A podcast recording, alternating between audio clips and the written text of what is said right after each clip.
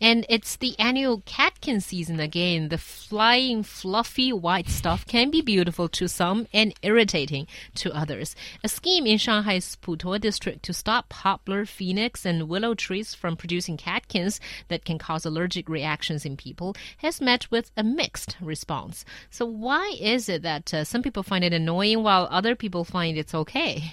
Well, I think for people who are allergic to these things, it can be, you know, very troublesome and you get really bad reactions from it. And also for those who are not allergic to catkin, and it just could be very annoying. And even, you know, for me, someone who wears glasses, I find it difficult to open my eyes half of the time um, when there's a lot of this fluff floating in the air. Yeah, I, I, don't really care. I have to be honest. I think I think the most the most interesting uh, takeaway for me is that I thought that these things were called dander. I had no idea what else to call it. Someone asked me the other day, mm. "What do you call that stuff?" I, said, I don't know, dander. Turns out there actually is a real name for it, uh, catkin. Um, but I mean, I understand that for some people, you know, it, it does cause allergic reactions. Uh, but that's true of any any plant that releases uh, pollen or or dander or what have you into the air, there are going to people going to be going to be people who have you know mild to in some cases severe allergic reactions, um, which is of course um, a, a, big problem for me personally.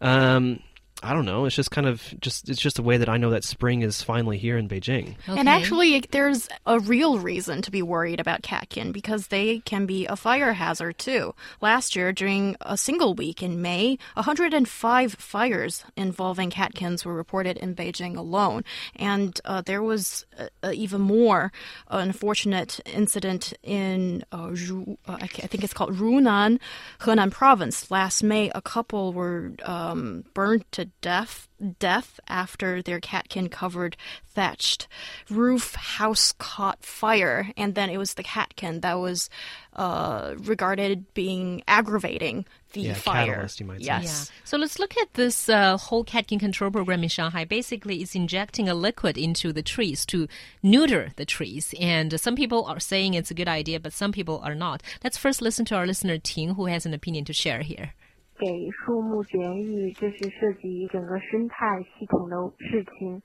然后历史上很多时候就是因为急功近利，看到眼前的利益，然后轻易改变一个生态系统，往往会造成很意想不到的。而且我觉得还有其他方法，比如说慢慢的，然后在城市里面少种一些柳树，用其他一些树木代替之类的。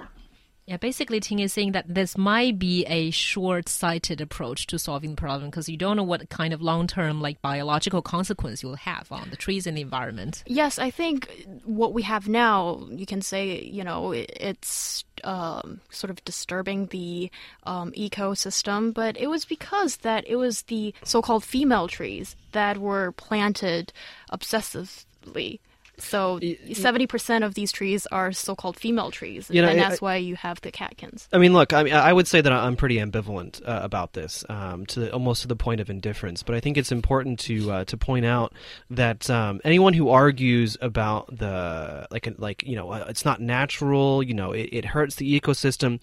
Well, I mean, the the the poplar and and willow population in Beijing, at least is not natural. It's not it's not part of the the locally mm. occurring mm. ecosystem. They were they were all planted here by people who wanted to make Beijing greener. And you know, good for them. Beijing does does need to be does need to be greener. And so the problem is is that this this this problem that we see now was created when people just were not paying attention mm. to what type of trees that they they were planting.